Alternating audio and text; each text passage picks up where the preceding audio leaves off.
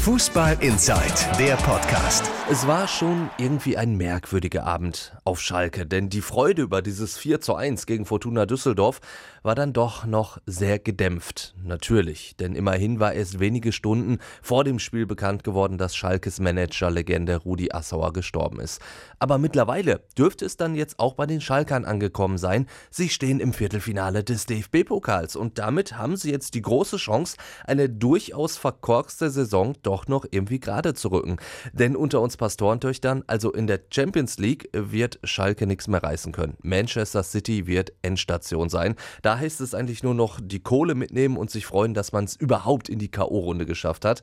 Ja, und in der Liga wird es wohl auch nicht mehr die ganz, ganz große Aufholjagd geben. Dafür sind jetzt diese vier Punkte zum Auftakt der Rückrunde, die zusammengekommen sind, einfach viel zu wenig. Zumal wir davon ausgehen müssen, dass an diesem Wochenende mit dem Spiel bei den Bayern äh, keine Punkte dazukommen werden. Und schon jetzt haben die Schalker immerhin neun Punkte Rückstand auf einen Europa League Platz.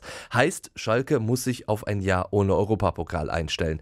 Wäre da nicht der Pokal, denn da gehören die Schalker für mich durchaus zu den Titelkandidaten.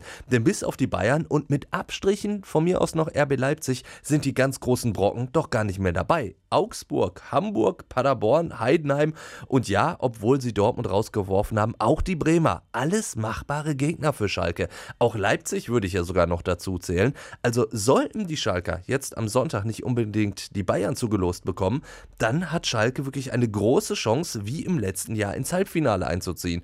Und ab da ist dann durchaus alles möglich. Insofern könnte diese alte Pokalfloskel, dass der Pokal der schnellste Weg nach Europa ist, für Schalke in diesem Jahr wirklich noch richtig Gold wert sein.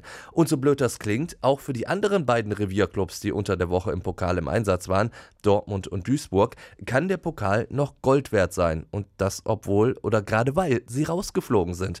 Für Dortmund könnte das Aus gegen Bremen nämlich mal nochmal zur richtigen Zeit so ein Schuss vom Bug gewesen sein. Ein Zeichen, wir dürfen nicht locker lassen. Ein Punkt, der im Kampf um die Meisterschaft ja noch sehr, sehr wichtig sein kann. Außerdem könnte es dem BVB natürlich auch gut tun, eben nicht mehr auf drei Hochzeiten tanzen zu müssen. Klar, hätte man in Dortmund den Pokal sehr, sehr gerne mitgenommen, aber man muss das auch so sagen, es liegen größere und wichtigere Aufgaben vor der Borussia und auf diese Aufgaben können sich die Dortmunder jetzt natürlich besser konzentrieren. Und genau das gilt natürlich auch für den MSV Duisburg. Der MSV kann sich jetzt voll und ganz auf den Klassenhalt konzentrieren denn der wird schon schwierig genug. Insofern kann das Pokal aus sportlich dem MSV gut tun, nur finanziell ist das natürlich sehr, sehr bitter gewesen, gegen Paderborn rauszufliegen. Denn hätte der MSV Paderborn rausgekegelt, was ja wegen der vielen Torchancen gar nicht mal so unmöglich war, dann hätte der MSV satte 1,3 Millionen Euro mehr.